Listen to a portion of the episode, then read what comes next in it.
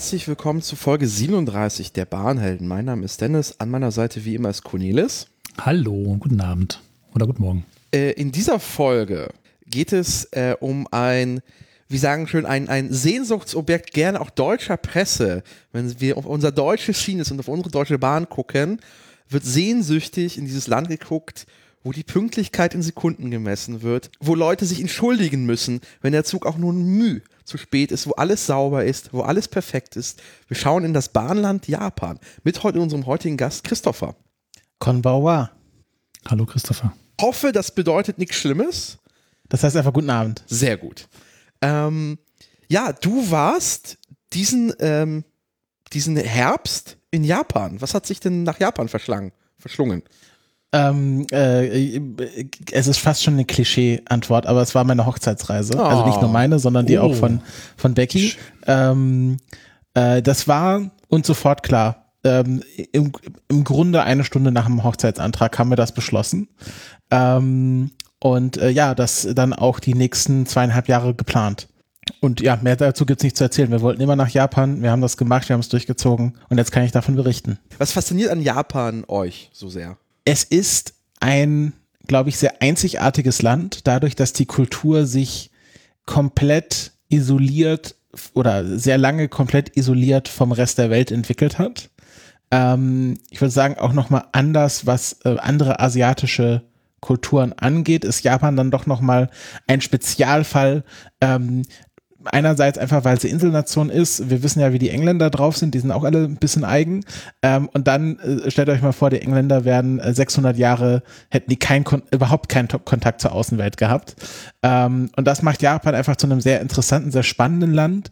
Ähm, auf der anderen Seite ist es, glaube ich, ähm, für Leute, die jetzt nicht so Backpacker sind, nicht so sehr quasi sich in die Wildnis schlagen. Ich bin, ich bin ein, ich, ich gebe es so, ich bin ein Luxusmensch. Ähm, glaube ich, ein Land, was äh, wenn man hinkommt, das ist, glaube ich, der Part, wo man dann einmal tief in die Tasche greifen muss, ein sehr Land ist, was sehr einfach ist zu bereisen, weil es sehr sicher ist, nicht wahnsinnig teuer ist und, und da kommen wir vor allem beim Bahnfahren nochmal drauf, sehr komfortabel ist zu bereisen. Ähm, würde ich so ein bisschen mit ergänzen, weil ich war vor vier Jahren auch in Japan, das haben wir gar nicht aufgegriffen bisher im Podcast. Und was mich aber interessiert, du bist und ihr seid relativ dicht wieder nach der großen Öffnung für Touristen gefahren, geflogen dann, ne? Ich glaube, es war jetzt erst im Sommer diesen Jahres, dass ja. Japan wieder Touristen ja, zugelassen im, im hat. Insofern, Frühjahr, Frühjahr. wir sind kurz da gewesen, bevor alles zugemacht hat, ne, durch, Corona und ihr seid kurz danach da gewesen. Ich bin auch ein bisschen gespannt, ob sich was verändert hat. Äh, ja, also äh, im Nachhinein habe ich jetzt ein paar Statistiken gelesen, dass der Oktober, wo ich da war, äh, der erste Monat ist, der über äh, über quasi vor Corona-Werten lag. Ähm, mhm. Also so gesehen, glaube ich, kann ich jetzt nicht von einem Japan im Lockdown berichten. Ähm, ich habe sehr viele YouTubes äh, davor geschaut, also YouTube-Videos, ja. äh, wo viel davon berichtet wurde. Und Overtourism, also diese, dieses, dieser massive Tourismus, der auch wirklich, glaube ich, erst in den letzten zehn Jahren so stark Zug eingenommen hat, ähm, ist auch mittlerweile ein Problem. Ähm, auch ein Problem, was das Bahnfahren angeht. Äh, da können wir vielleicht nochmal, wenn wir da in die Ecke kommen, drüber sprechen, äh, wie das auch jetzt in Zukunft bekämpft werden soll. Ähm, aber es, also ich habe das Gefühl, es war so voll, wie es einfach auch vorher voll war. Ähm, wir sind jetzt nicht alleine dort rumgegangen. Mhm. Das heißt, wir, wir starten tatsächlich, wie seid ihr denn nach Japan gekommen? Im Zufall vermutlich nicht. Äh, nein, äh, die Transsibirische Eisenbahn ähm, ist ja aus mehreren Gründen gerade keine Reiseoption. Ähm, könnte man wahrscheinlich fast den Großteil der Strecke sogar machen. Nee, wir sind geflogen. Wir sind geflogen von Berlin nach Paris äh, und dann direkt von Paris nach äh, Tokio. Japan Airlines hat da so eine Kooperation mit Air France. Das, deswegen geht das alles von Paris aus. Ähm, haben wir uns auch Premium Economy gekönnt, vor allem wegen der Beinfreiheit. Ähm, war jetzt aber ein relativ unspektakulärer 13-Stunden-Flug. Zurück war ein bisschen spannend, weil da mussten wir über den Nordpol fliegen. Ähm, äh, da hat das Internet auch nicht funktioniert, was ich mir teuer gekauft habe. Ähm, aber äh, ja, das war ein sehr langer Flug, der also nicht so schlimm war, aber war halt die meiste Zeit nachts. Ähm, ich habe kurz so ein bisschen die mongolische Steppe gesehen, aber so viel kann man da leider nicht von berichten. Darf ich kurz fragen, was ihr jetzt bezahlt habt, wenn du sagst, das ist teuer? Äh, wahrscheinlich auch geworden? Oder was ist da so der normale Preis, den man, wenn man wahrscheinlich frühzeitig plant, ja einfach bezahlen muss? Also dazu muss man sagen, dadurch, dass es unsere Hochzeitsreise war und wir auch jetzt sehr lange drauf sparen konnten und durch Corona natürlich auch äh, keine anderen Urlaube, dass äh, die Ersparnisse groß auffressen konnten, ähm, haben wir da jetzt auch nicht großartig auf den Preis geschaut. Für zwei Premium Economy Tickets, die haben wir im Januar gebucht. Jetzt für den Flug im Oktober haben wir hin und zurück zwei Personen 3000 Euro gezahlt. Oh, okay. Weil bei uns waren es damals nur, nur 600 pro Person, auch im Januar gebucht. Aber ich glaube, also ein Freund von mir will nächstes Jahr hin, man ist jetzt inzwischen auch schon so bei circa 1000 Euro, vielleicht ein bisschen drunter für eine Person zum günstigsten Preis, kann sein. Wenn es normales Economy ist. Ja, genau. Also es ist ein bisschen teurer, naja, deutlich teurer geworden. Ja, also das, das ist, halt durch viele Faktoren jetzt äh, einfach so, dass es teurer geworden ist. Japan hat auch eine sehr hohe Inflation äh, erlebt. Ich glaube noch mal stärker als in Deutschland. Ähm, und äh, ja, 1000 Euro kann man, muss man schon rechnen, äh, auch wenn man ganz normal Economy fliegen will. Beeindruckend. Das heißt, ihr seid in Tokio gelandet und äh, wahrscheinlich ist der Flughafen ein äh, bisschen außerhalb. Das heißt, erstmal in die Innenstadt. Genau, das war äh, schon unser erster Kontakt. Also wir sind äh, gelandet in Tokio Haneda. Äh, das ist ja der Flughafen, wo man landen möchte, nicht in Narita, habe ich gehört. Ich habe jetzt Narita ähm, nicht von innen gesehen, ähm, aber alle da sagen. Sind wir gelandet, das war, pff, naja, rötlich, aber ging. Okay, okay. Also ähm, äh, Tokio Haneda ist glaube ich, jetzt einfach ein ganz normaler Flughafen, ähm, nicht so verschrien wie Charles de Gaulle. Ähm, da habe ich mich auch nicht mit YouTube-Videos auf den Umstieg vorbereitet. Ähm, und äh, dann fährt man da, wir sind, äh, unser Hotel war in Asakusa.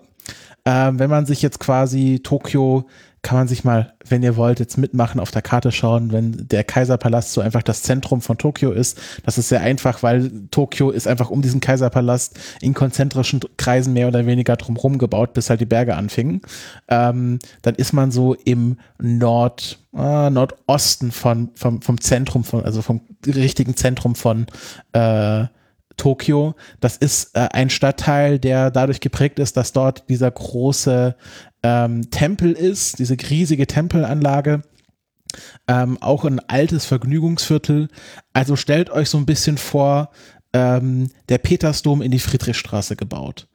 Ähm, so in etwa kann man sich Asakusa vorstellen. Äh, es ist nicht ganz so klubbig und Jugendkultur verseucht wie äh, sowas wie Shibuya, was man so kennt. Ähm, also sehr gut, um dort abzusteigen. Und dann fuhr man mit der Metro so eine Stunde hin, aber wir konnten auch komplett durchfahren. Also wir sind in Haneda eingestiegen und äh, sind dann einfach sitzen geblieben, beziehungsweise gestanden, weil äh, gesessen war da nicht viel um die Uhrzeit ähm, und sind halt in Asakusa Station wieder ausgestiegen. Eine der Asakusa Stations, das ist noch ein ganz großes Ding.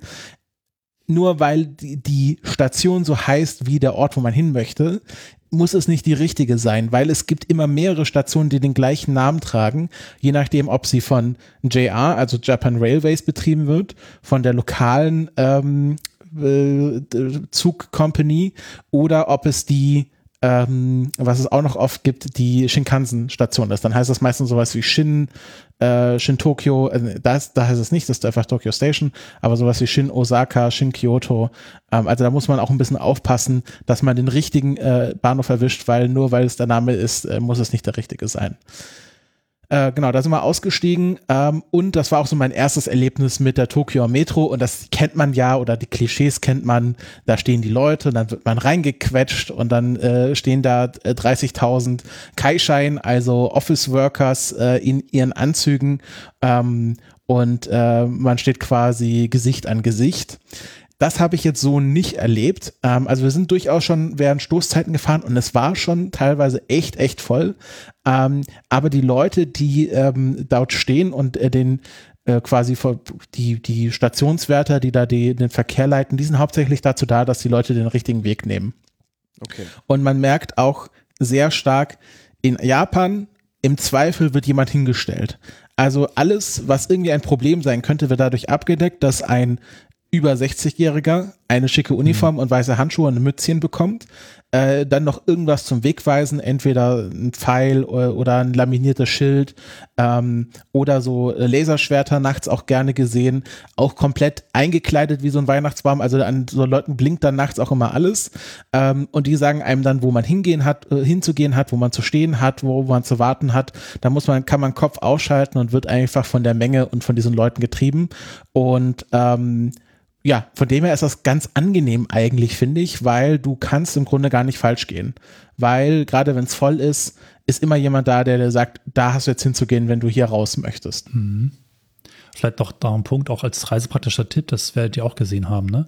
dass es die verschiedenen Ausgänge mit Buchstaben beschriftet gibt und dass auch die, die Apps sehr gut wissen. Also Google ja. und Apple, damals war das so, wenn du also die Verbindung dort raussuchst, sagen die total genau bitte den Ausgang äh, Station C, Ausgang C nehmen und dann ist das auch der oder Eingang, wo du halt entsprechend rein oder raus möchtest.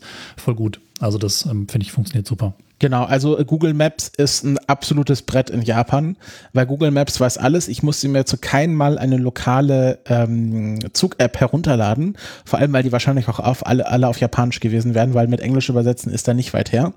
Ähm, aber Google Maps weiß alles. Google Maps weiß, wo du zu stehen hast, damit du in den richtigen Wagen einsteigst, der dich an der Zielstation dann genau dort rausschmeißt, wo die Rolltreppe ist, die dann genau der richtige Ausgang ist. Und das kann, das können sehr viele Ausgänge sein. Also es gibt ja mal so dieses krasseste Beispiel Shin, Shinjuku Station. Ich glaube, die haben über 200, das hat über 200 Ausgänge.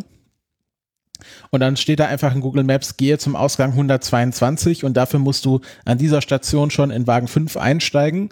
Ähm, und das ist auch alles durchnummeriert, also du weißt immer auch ganz genau, wo der Wagen hält.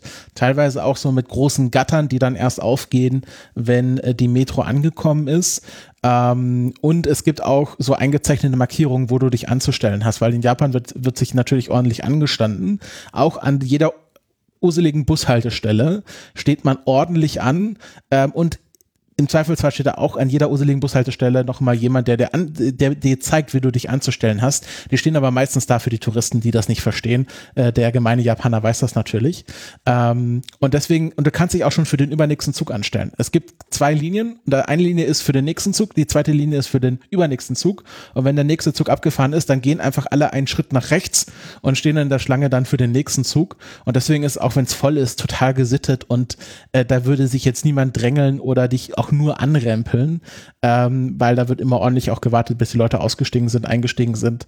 Ähm, also das, das ist in Japan kulturbedingt und ich glaube, wenn man dort lebt und in dieser Kultur, sag ich mal, sich kreativ entfalten möchte, sehr schwierig.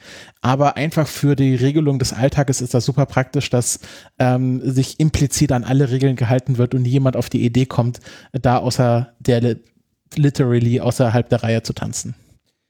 Äh, wir kommen sicher nochmal zu, zu den Zugtickets später nochmal im Detail. Äh, insbesondere gibt es ja noch diesen äh, Spezialfall des äh, Japan Rail Passes. Äh, aber wenn für die Metro, also ich, äh, ich, so, ich gucke mir ganz viele Symbole an, das sind ganz verschiedene Logos. Muss man das Tarifsystem verstehen oder sagt Google Maps das auch, was man kaufen soll? Also, man kann natürlich, wenn man super günstig Budget Traveling macht, gibt's so Tagestickets und was weiß ich und für Tokio alleine so drei Tagestickets und solche Sachen. Ähm, wir haben das uns ganz einfach gemacht. Du lädst dir, vor allem wenn du ein iPhone hast, ist super einfach, du lädst dir die Suica Card, heißt das in Tokio, herunter. Ähm, also S-U-I-C-A da ist ein Pinguin drauf. Ähm, also alles hat natürlich ein Maskottchen. Äh, die, für die Suka-Karte ist es ein Pinguin. Ich glaube, irgendwas, weil das, das Wort Suka irgendwie ähnlich klingt wie Pinguin. Das ist meistens die Erklärung für sowas. Ähm, und äh, da kannst du halt über deine Apple Wallet äh, Geld draufschmeißen. Und das ist quasi dein Ticket zu allem, nicht nur zum Zug, sondern da kannst du auch mit ganz vielen Automaten bezahlen. Da kannst du im Kombini, also in diesen Berlin würde man sagen Späti bezahlen. Ähm, äh, und da habe ich einfach immer Geld draufgeschmissen. Also ich habe hin und wieder meine Kreditkarte gebraucht, aber in den meisten Fällen habe ich einfach so mein iPhone hingehalten, dem, dem Verkäufer gesagt, Zucker. Und er hat mir dann genickt, wenn er gesagt hat, das geht oder das geht halt nicht, aber in den meisten Fällen ging's. Und ähm, was ich auch liebe, alles, was mit öffentlichem Verkehr zu tun hat, ist halt mit so einem Gattersystem. Also wie man es vielleicht auch aus New York kennt, du, ähm, du wirst halt nicht in der U-Bahn kontrolliert, sondern wenn du dort bist, dann bist du irgendwann mal durch ein Gatter gelaufen und dadurch hast du natürlich den Nachweis, dass du äh, dort sein darfst. Und das ist dort auch super schnell geregelt, weil, und das hat man vielleicht, weiß man das, wenn man die iPhones verfolgt hat, äh, Apple hat ja sehr an dieser Technologie gearbeitet, gerade für Tokio, dass das super einwandfrei und flüssig funktioniert. Auch wenn dein iPhone keine Batterie, äh, Batterie mehr hat, kannst du deine Suica-Card auf dem iPhone benutzen. Also haben sie extra so eine Funktion eingebaut, dass das geht. Ähm, und das hältst du einfach dran. Also du musst noch nicht mal das aufrufen. Face ID ist alles nicht notwendig. Du läufst, in einem zügigen Tempo auf dieses Gatter zu, hältst dein iPhone an das Lesegerät, es piept und du gehst weiter, ohne dass du jemals deinen Schritt verlangsamen musstest. Und da ist auch keine, keine, also meistens keine Schranke drin, weil das so zügig auch gehen muss in den Stoßzeiten, dass es halt in einer Tour nur piept, wenn du dich daneben stellst. Ähm, und äh, das habe ich einfach gemacht und da musst du einfach gar nicht mehr nachdenken, weil du checkst ein, dann wird gesagt, okay, jetzt beginnt die Fahrt, du checkst wieder aus, du kannst auch nicht vergessen auszuchecken, weil du musst zwangsläufig wieder durch dieses Gatter gehen, wenn du rausgehst. Ja. Ähm, und äh, dann wurden dir halt 200 Yen abgebucht oder sowas. Okay, spannend. Kurze praktische Frage. Ähm, wie hast du die Karte aufs iPhone bekommen? Weil ich weiß, dass ich das auch gemacht habe. Wir hatten aber vorher die Plastikkarte nach Deutschland bestellt und ich weiß nicht mehr, wie der Weg dorthin war. Das ist jetzt zu lange äh, Du gehst her. Also einfach in deine, in deine Wallet äh, und dann gehst du auf Karte hinzufügen. Warte, wie ging das nochmal? Äh, genau, da kannst du auf Karte hinzufügen. Das war jedenfalls nicht schwer, ja. Und dann wählst du da aus Transportation Cards und dann äh, wählst du halt Zucker aus ähm, und äh, dann ist die drauf. Du kannst auch gar keine Karte mehr bekommen äh, keine physische Karte ah, aktuell okay, wegen mhm. Chipknappheit. Das Haben die das neu. eingestellt? Mhm. Äh, klar, wenn du so eine Monatskarte mit Namen drauf willst, äh, wenn du länger dort bist, das geht. Aber es gibt halt, gab halt früher so, dass du dir im Automaten so eine nicht beschriftete Karte gezogen hast einfach und die dann immer wieder aufladen konntest. Also gerade für Touristen und das haben sie es eingestellt, weil sie gerade keine Chips dafür haben, die nachzuproduzieren. Weil natürlich auch jeder Tourist die als Souvenir ja, wieder sofort. mit nach Hause nimmt äh, und nicht zurückgibt. Ich, ja, also, ich habe eine ganze Schublade voller solcher Plastikkarten aus allen verschiedenen Ländern. Kann, natürlich gebe ich die nicht wieder ab. Ich habe ja aus nostalgischen Gründen die Zuckercard immer noch als Standard-Bezahlkarte auf meinem iPhone, deswegen ich muss die mal erst wegklicken, wenn ich jetzt in Deutschland bezahlen möchte. Ähm, und äh, das geht auch in Bussen. Auch ein spannendes System bei Bussen. Du, ähm, also entweder ist es ein einfach eine Pauschalpreis. Du steigst ein, hältst auch in den Bus dein Handy gegen so ein Lesegerät. Ähm, und äh, in Tokio war es so, dass mir dann einfach ein Pauschalpreis von irgendwie 100 Yen, was umgerechnet 60 Cent abgebucht wurde. Ist natürlich schön, wenn du lange fährst. Wenn du auf den Bus wechseln musst, wird es natürlich ein bisschen teurer.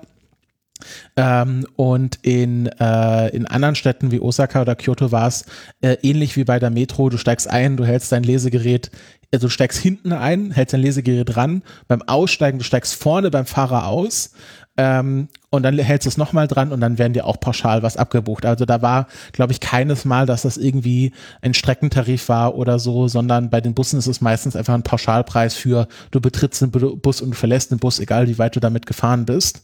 Ähm, und Busfahrer reden dich auch die ganze Zeit voll.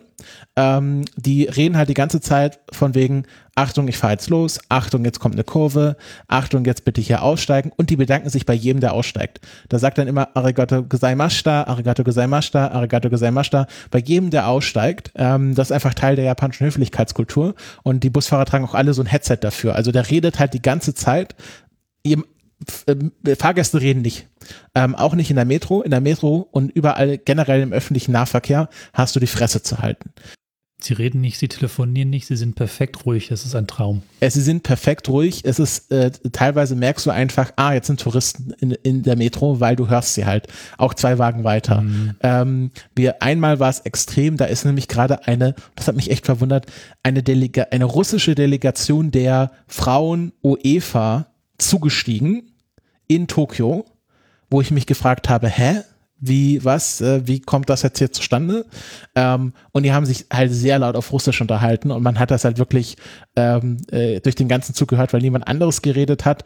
Ähm, im Gegenzug, also die hängen halt alle an ihren Handys. Ähm, klar, was wir mal auch machen. Ähm, viele lesen Manga. Also ich habe sehr viele seriöse Business-Leute im Anzug ähm, in der Metro gesehen, die auf ihrem Handy irgendeinen Manga gelesen haben oder ein Anime geschaut haben. Und auch sehr viel so ähm, äh, Mobile Games wurden gemacht, so StarCraft ähnliche. Ich weiß nicht genau, wie das ist, aber so Genshin Impact, StarCraft, das wird da auch sehr viel auf dem Handy gespielt. Also das ist so die Beschäftigung, die du in der ähm, öffentlichen Nahverkehr machst. Äh, und was auch eisern eingehalten wird, Pri Priority Seats. Also Sitze für kranke, ähm, alte und schwangere Menschen werden verteidigt oder werden nicht angefasst von Leuten, die nicht zu dieser Gruppe gehören. Wir standen wirklich in vollen Zügen. Wir haben uns gequetscht. Die Sitze waren frei, weil halt eben niemand aus dieser Gruppe gerade zugegen war. Ähm, und ich finde auch diese Regelung super. Es gibt so kleine Anhänger, die dich entweder als eine Person identifizieren, die ein Gebrechen hat, das man vielleicht auch nicht sofort sieht, das dich aber dazu berechtigt, dich auf so ein Priority Seat zu setzen, oder du hast so einen kleinen Anhänger an der Tasche, an der Hose, an der Jacke, ähm, der dich als schwangere Person identifiziert. Sieht man ja vielleicht auch nicht immer sofort. Und habe ich jetzt wirklich ein paar Leute gesehen, die das äh, dran hatten. Und damit ist auch, ist auch für alle sofort klar, okay, du kannst dich dorthin setzen, okay, ich mache für dich den Platz frei, wenn ich mich doch mal auf diesen Priority Seat gesetzt habe. Ähm, also das wird da wirklich eisern eingehalten, da setzt sich niemand anderes hin. Das hört sich ultra beeindruckend, ultra einengend gleichzeitig an. Ich finde das Ja. total faszinierend. Das ist gut die japanische Kultur beschrieben. oh ja. Ähm, ihr seid ja natürlich nicht in Tokio geblieben, sondern to äh, Japan ist ja viel mehr als äh, nur Tokio. Ähm, und da kommen wir quasi zu, zum Main Act eigentlich, oder warum, warum, wa warum, warum auch gerade sehr viele deutsche Journalistinnen so, so sehnsüchtig nach Japan gucken, ist das äh, Shinkansen-System. Und da müssen wir jetzt mal anfangen, was ist überhaupt ein Shinkansen? Shinkansen, das Wort heißt neue Stammstrecke und beschreibt sowohl den Zug als auch die Zuglinie und ist ähm, das japanische Hochgeschwindigkeitsnetz. Also im Englischen würde man sagen Bul- Bullet Train ähm, und im Deutschen sagt man, was ist die deutsche Fa Fachbegriff? HGV, Hochgeschwindigkeitsverkehr. Ah, sehr gut. Ähm, und äh, ja, dafür ist ja Japan bekannt. Ich glaube, jeder, der diesen Podcast hört, hat sich schon mal mit dem Shinkansen äh, beschäftigt. Ähm, ich- vielleicht sollten deutsche Journalisten, bevor sie nach Japan schauen, mal in die Wikipedia schauen. Weil da steht nämlich gerade zu Verspätungen drin, ähm, dass man gar nicht genau sagen kann, wie genau diese Shinkansen fahren, weil ähm, jetzt muss ich kurz äh, die Geschichte von JR von hinten aufrollen. Ähm, JR wurde irgendwann mal in den 70ern äh, zerschlagen. Und es gibt jetzt heute JR Central, JR West, JR East, ähm, dann JR Kyushu äh, und äh, ich glaube Okinawa noch. Ähm, also es gibt jetzt verschiedene independent privatisierte JR-Gesellschaften und die alle betreiben ihre eigenen Shinkansen und alle werten ihre Verspätungen auf eine andere Weise aus. Es gibt also erstens keine zentral festgehaltenen Verspätungstabellen und so Sachen wie ähm, höhere Gewalt, also Erdbeben, Vulkanausbrüche, Tsunami, ähm, alle solche Sachen, Wintereinbruch, kann alles in Japan passieren, äh, wird nicht als Verspätung gewertet. Ah. Da, da bleibt jetzt quasi die eine Million Euro Frage. Wart ihr mal auf der, eurer ganzen Reise mal verspätet? Ähm, durchaus, aber ich würde sagen nicht mehr als eine halbe Stunde. Okay. Interessant, bei uns war es gar nicht. Also das war wirklich perfekt auf den Punkt, jede U-Bahn und das Shinkansen war wirklich auf die Minute. Nee, das war noch nicht mal eine halbe Stunde. Ich würde sagen, es waren Ja. vier Minuten. Ähm, ich, ich, ich weiß nicht, wie auf die halbe Stunde. Ich glaube, irgendjemand hatte mir mal erzählt, dass man, also es äh, gibt auch durchaus Leute, die schon mal eine halbe Stunde mit dem Shinkansen verspätet waren. Das ist aber, glaube ich, auch das Höchste, was ich gehört habe. Und vier Minuten wird in, äh, in der App auch schon als heftige schwere, schwerwiegende Verspätung deklariert und es wird auch immer der genaue Grund angegeben. Von ähm, Person vom Zug erfasst bis hin zum Böschungsbrand war auch in der Zeit irgendwie ganz häufig ein Thema. Ähm, und dann war immer heftige Verspätung, Shinkansen-Netz gestört und dann schaust du halt, naja, kommt halt vier Minuten später. Aber das muss man, glaube ich, noch hinzufügen. Also gerade auf den Hauptverkehrsachsen hast du einen sehr hohen Takt. Ja, äh, das ist äh, auch sehr spannend gelöst. Also es gibt ähm, im Grunde, ähm, darf man sich das nicht so vorstellen wie hier, dass es quasi den ECE, dann haben sie ja irgendwie so eine Nummer und dann sagt man, okay, ich nehme den und den ECE und dann hast du quasi sowas wie Zugbindung. Ähm, glaube ich, gibt es in, in, auf der Shinkansen-Strecke nicht. Es ist aber auch nicht günstig. Also äh, Shinkansen fahren, wenn man keinen JR-Pass hat, da müssen wir gleich nochmal drüber reden, ähm, ist ungefähr so teuer wie die gleiche Strecke zu fliegen. Also das ist kein günstiger Spaß. Es gibt natürlich so vergünstigte Tickets und man kann dann zu so einem Büro gehen und dann geben die halt für den Tag gerade die günstigen Tickets raus, die sie haben. Gibt es natürlich auch als Vending-Maschinen, ähm, weil es natürlich alles als Vending-Maschinen in Japan gibt. Ähm, aber du gehst dann hin und da hast dann halt ein Ticket für diese Strecke für den Tag gekauft und dann nimmst du einfach irgendeinen Shinkansen dafür. Ähm, und dann gibt es äh, im Grunde verschiedene Abstufungen von, wie schnell er von A nach B fährt. Ähm, ich kann mir halt beileibe nicht die Namen merken, äh, konnte ich mir auch in Japan nicht, deswegen musste ich es dort auch immer nachschauen. Ich muss es nochmal kurz bei der Wikipedia schauen. Genau, der schnellste ist der, ähm, also der schnellste von zum Beispiel Tokio nach Osaka ist der Nozomi. Ähm, und ich glaube, der schafft diese Strecke in etwas unter drei Stunden ähm, was ungefähr, ich habe das mal ausgerechnet, ungefähr die Strecke äh, München-Berlin ist, die er da unter drei Stunden schafft. Ähm, und dann, was wir aber gefahren sind, ist der Hikari. Und der ist langsamer einfach dadurch, dass er an mehr Haltestellen hält. Also der Nozomi ist sozusagen der Sprinter, wenn man in ECE-Begriffen bleibt. Und der Hikari ist der normale. Und dann gibt es noch den ganz langsamen, den Kodama, der sozusagen an jeder Milchkanne hält äh, und wirklich nochmal wesentlich länger braucht. Ich glaube, der Unterschied zwischen Nozomi und Hikari sind so 20, 30 Minuten ähm, äh, wie der eine schneller ankommt als der andere. Ähm, und äh, das, äh, der Takt vom Nozomi ist wirklich 10 Minuten. Also du stehst an diesem Shinkansen-Gleis, du weißt, okay, das ist hier, fährt der, der Shinkansen nach Osaka ab, wenn du in Tokio bist. Und dann rauscht halt alle zehn Minuten so ein Nozomi durch und jede Stunde kommt ein langsamer Hikari, den du dann als JR-Pass-Besitzer auch nehmen darfst. Ähm, und äh, ja, also der Takt ist wirklich beeindruckend. Auf der Rückreise haben wir nicht so wirklich Reservierung bekommen. Äh, deswegen ähm, mussten wir in Kobe länger an, am Bahnhof warten auf den nächsten äh, Hikari. Ähm, und das war wirklich sehr spannend, weil du hast halt, äh, da kam halt wirklich alle zehn Minuten äh, ein Hochgeschwindigkeitszug angefahren, hat Leute reingelassen und ist wieder abgesaust. Und das, das ist einfach krass. Also stellt euch mal vor, er steht in Berlin und alle zehn Minuten fährt ein ICE nach München ab. Verstehe. Und die waren halt auch immer meistens pünktlich. Das, also äh, bei allen Sachen, wie das jetzt ausgewertet wird, sei dahingestellt. Vieles ist meistens sehr pünktlich. Wo wart ihr denn unterwegs? Wohin ging es denn für euch? Genau, also wir waren erst in Tokio, äh, so, was war's, äh, vier Tage will ich jetzt sagen. Äh, dann sind wir mit dem Shinkansen eben nach äh, Kyoto gefahren. Das ist ja die ha alte Hauptstadt von Japan. Ähm, äh, wo dann auch, sag ich mal, so die ganz alten Tempel auch stehen. Ähm, dort waren wir, ah, was war es, zwei Tage und dann sind wir weiter gefahren nach Osaka, was ähm, im Grunde ein Steinwurf entfernt ist von Kyoto.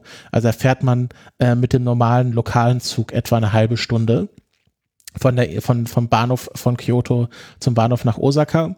Äh, dann waren wir dort ein paar Tage und dann sind wir wieder mit dem Shinkansen weitergefahren nach Hiroshima was ja ganz im äh, Südwesten, äh, Südosten, äh, Südwesten, sorry, Südwesten von äh, Japan ist.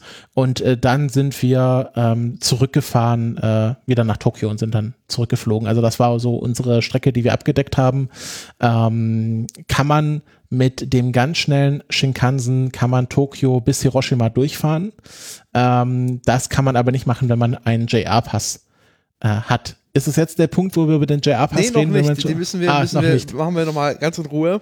Okay, ähm, okay, okay. Ähm, aber äh, es, es, spoilert sich schon an, dass das ein scheinbar spannendes Thema ist. Ja, auf jeden äh, Fall. Ähm, wenn wir jetzt äh, Tokio verlassen, ich kann ein bisschen was zum äh, Bahnhof in Kyoto erzählen. Bahnhöfe in Japan generell auch ein geiles Thema. Ähm, oder äh, werfe ich jetzt deinen Plan damit durcheinander? Nö, das ist, ich finde das total spannend. Wir kommen gleich zu den Bahnhöfen. Mich würde schon mal erstmal interessieren, ähm, ihr kommt an das, an das Gleis, ihr steigt in den Zug ein. Hattet ihr eine Sitzplatzreservierung? Braucht man die? Äh, die brauchst du nicht, aber die Wagen sind getrennt nach äh, äh, Wagen, die reservierte Plätze haben und Wagen, die nicht reservierte Plätze haben. Also wenn du und, keine Reservierung hast, dann musst du dich an einen anderen Ort stellen. Und stehen Leute im Zug? Nein. Also nicht dort, wo wir waren. Wir waren aber auch im reservierten Teil. Ähm, es kann durchaus, ich glaube, die nicht reservierten Wagen haben auch Stehabteile.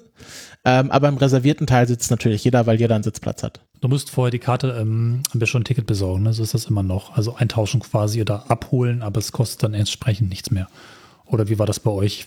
Meine werden immer Karten uns besorgt. Äh, ja, du musst dir ein, ähm, genau, du musst, äh, du gehst quasi an den Schalter oder an den Automaten ähm, und dann gibt es da extra einen Button äh, JR-Pass Und dann holst du dir quasi ein kostenloses Ticket, entweder mit Sitzplatzreservierung oder ohne Sitzplatzreservierung. Aber die Sitzplatzreservierung kostet auch nichts. Ähm, und dann sagt er dir auch direkt, ähm, dafür gibt's noch Sitzplätze und dafür gibt's noch keine Sitzplätze. Die sind tatsächlich, äh, können schon knapp werden. Also wir haben uns das meistens am Morgen der, am Morgen der Fahrt geholt und wie gesagt auf dem Rückweg, ähm, da war auch gerade, glaube ich, ein Feiertag. Ähm, da war dann kein Sitzplatz mehr frei, so dass wir die gesamte Strecke quasi durch ähm, reservieren konnten. Aber wir haben immer einen Sitzplatz gefunden. Also es war dann doch nicht so voll, dass man nicht mehr sitzen konnte. Apropos Sitzen, wie ist es denn so? Ähm, Japanisch. Äh, Jap sehr japanisch. Äh, das bedeutet sehr niedrig und äh, Sitzfläche sehr kurz. ähm, was auch ein bisschen äh, äh, kleine Tangente, auch japanische Toiletten äh, mir ein bisschen madig gemacht hat, weil japanische Toiletten sind tatsächlich ganz cool, aber sehr klein äh, für einen, sag ich mal, deutschen Normhintern. Ähm, und so sind auch die Sitzplätze. Also ich habe das Gefühl gehabt, ich saß sehr niedrig ähm, und ich hatte nicht so viel Sitzfläche nach hinten weg. Ansonsten sitzt man da sehr bequem. Beinfreiheit, würde ich sagen, ist mehr als im ECE. Ähm, und äh, du hast natürlich, ähm, sitzt natürlich immer in Fahrtrichtung, weil man kann die äh, alle Sitzplätze umdrehen. Also der Zug macht keine Wendefahrt, sondern wenn er die Richtung wechselt, geht jemand durch den Zug und macht zack, zack, zack und dreht einmal alle Sitze um. Was natürlich auch sehr angenehm ist. Teilweise sogar automatisch, ne, mit Motor. Das ist total abgefahren. Es gibt da so Videos, wo die sich alle selbst umdrehen. Ah ja, das wusste ich gar nicht. Ich weiß nicht welchen. Ich glaube sogar im Shinkansen ist das quasi in jedem Sitz, in jedem Zweiersitz ist ein Motor drunter. Und wenn der dann entsprechend ähm, ausge, ausrangiert wird, dann drehen die sich alle um und dann kommt der entsprechend zurück mit der richtigen Richtung wieder. Das ist total abgefahren. Also sucht man auch so ein Video, wie die Sitze sich umdrehen. Das ist fast spooky und gleichzeitig faszinierend. Ja, also das ist auf jeden Fall sehr angenehm, weil du sitzt immer in Fahrtrichtung. Es gibt, mhm. es gibt keine Vierer, äh, wo man zusammensitzen das, kann. Es das wollte ich gerade fragen. Es gibt also keine VIP-Plätze, wo, äh, wo naja, sich, du, du, du, du, gehst auch nicht in den Shinkansen, um dann dein äh, Pikolöchen auszupacken und dein Ei zu pellen. Ähm, mhm. Wobei äh, Shinkansen einer der wenigen öffentlichen Orte ist, wo du essen kannst, ähm, äh, weil klar, in der normalen Metro isst du nicht. Die Regel gilt, ähm, wenn du entweder ein Tablett vor dir hast, was du runterklappen kannst, oder du bist in so einem ähm, normalen, nicht Shinkansen, aber schon längerem fahrenden Zug, wo du, da gibt's dann auch Vierer. Also entweder wenn du in einem Vierer sitzen kannst oder vor dir ein Tablett hast, was du runterklappen kannst, dann darfst du dort auch essen. Wenn es dort das nicht gibt, dann darfst du dort nicht essen. Und ähm, was natürlich auch sehr bekannt ist äh, in Japan sind Bento-Boxen und dann natürlich auch die sogenannten Eki-Bens. Äh, Eki ist einfach das japanische Wort für äh, Bahnhof. Ähm, und dann quasi Eki-Bento wird abgekürzt zu Eki-Ben. Und äh, da gibt's natürlich, das ist natürlich das große Ding, äh, äh, schlagen sich auch viele Touristen gegenseitig die Nase ein, wenn man dorthin geht, ähm, dass man sich alle möglichen Bento-Boxen, äh, auch Bento-Boxen, die sich selbst warm machen, äh, aus allen möglichen Regionen, äh, kannst du dann Ekiben kaufen. Das haben wir natürlich auch gemacht, nicht die zum Warmmachen, weil die ich ein bisschen spooky, spooky finde, ehrlich gesagt. Ähm, aber das ist natürlich dann auch etwas, was du dort machen kannst. Aber natürlich auch wieder, jeder hält seine Fresse, hier wird kein, nicht laut Musik gehört, hier wird nicht laut sich unterhalten Leuten äh, und wenn, dann sind es Touristen. Okay. Ich, ich finde das total spannend mit diesen Sitzen, weil es gibt ja, ähm, ich glaube, ich habe das mal erwähnt, äh, als ich nach Dänemark gefahren bin in der Folge, dass der IC3 ja quasi nur der dänischen Staatsbahn nur aus Via Wies Plätzen besteht. Und äh, Leute, es gibt ein, eine sehr starke, es gibt Leute mit einer sehr starken Meinung zu diesen Sitzen. Ähm, die korreliert mit Leuten, äh, mit der Gruppe von Menschen, die anderen Menschen ungern ins Gesicht guckt, vor allem nicht sieben Stunden lang. Mhm. ähm, ich glaube, das ist scheinbar dann Japan das, das, äh, das heilige Land für, für Menschen, die andere Menschen nicht gerne ins Gesicht gucken, unfreiwillig. Und auch generell andere Menschen nicht gern nerven. Ne? Also man fällt sich wirklich nicht auf die Nerven. Im Gegenteil, man ist genau eben das nicht. Man ist angenehm zueinander. Es geht äh, so weit, dass äh, Zugbegleiter, wenn sie einen Wagen verlassen, sich umdrehen und sich Richtung Fahrgäste nochmal kurz verbeugen. Mhm. Also der, der Zug geht, also der geht irgendwie sehr schnurstracks durch den Zug. Er will vom einen Ende zum anderen. Er muss sich an jedem Wagenende einmal umdrehen, kurz verbeugen Richtung Fahrgäste und dann darf er weitergehen. Wir sind immer noch im Vergleich so ein bisschen Shinkansen äh, ICE, würde ich sagen. Also wir haben Sitze, ja. bisschen anders. Es dreht sich um, man sitzt immer in Fahrtrichtung. Das, äh, wenn man das hier einführen würde, äh, würde man dem Bahnchef wahrscheinlich das Bundesverdienstkreuz geben. Ähm, Wie ist denn, äh, wie sonst ist so das Raumklima, wie sind die Toiletten? Äh, gibt es das ominöse Raucherabteil, von dem ich mal gehört habe? Noch. Ich habe jetzt gelesen, es wird abgeschafft. Okay. Ähm, war ich jetzt natürlich nicht drin. Ähm, ich war auch tatsächlich nicht auf Toiletten. Ähm, ich habe YouTube-Videos gesehen. Natürlich bildet man sich vorher ähm, über die Gepflogenheiten. Ähm, aber äh, ich habe es jetzt nicht selber benutzt. Ist wahrscheinlich wie jede japanische Toilette sauber und hochtechnologisiert. Ähm, äh, be beheizte Toilettensitze vermisst man erst, und ich sage euch das, äh, vielleicht Cornelis, das wirst du vielleicht kennen, wenn man sie nicht mehr hat. Ähm, das erste Mal, als ich hier zu Hause auf die Toilette gegangen bin, das war ein böses Erwachen. Ähm, man denkt sich erst, hm, warmer Toilettensitz will man eigentlich eher nicht haben, aber wenn man sich einmal dran gewöhnt hat, und das ist halt in japanischen Toiletten überall, also da ist jeder Toilettensitz einfach standardmäßig beheizt, ob du willst oder nicht. Ähm, Raumklima, das war jetzt okay, das war jetzt nicht Future, ähm, also ich bin, ich habe mir das aufgeschrieben, ich bin die N700S Baureihe gefahren, die seit 2020 auf der Tokaido Shinkansen-Linie eingesetzt wird. Ähm, und das hat jetzt nicht diesen Flair von einem neuen ECE, so quasi die gefühlt, also ich habe immer das Gefühl, die so, so dieses Holzvertäfelung, ähm, dunkle Polster, ich, ich, ich weiß nicht, ob man das, ob ich das richtig beschreibe, das fehlt da so ein bisschen. So, das ist mehr so ähm, japanisch angehaucht. Ich kann es nicht richtig beschreiben. Schaut euch einfach Fotos an von der N700 Baureihe. Ähm, ist, glaube ich, auch das erste Foto auf dem Shinkansen Wikipedia-Eintrag. Ähm, das hat immer noch so ein bisschen einen 80er-Jahre-Vibe. Aber wie gesagt, das ganze Flair, Land. wie das ganze Land, genau. So.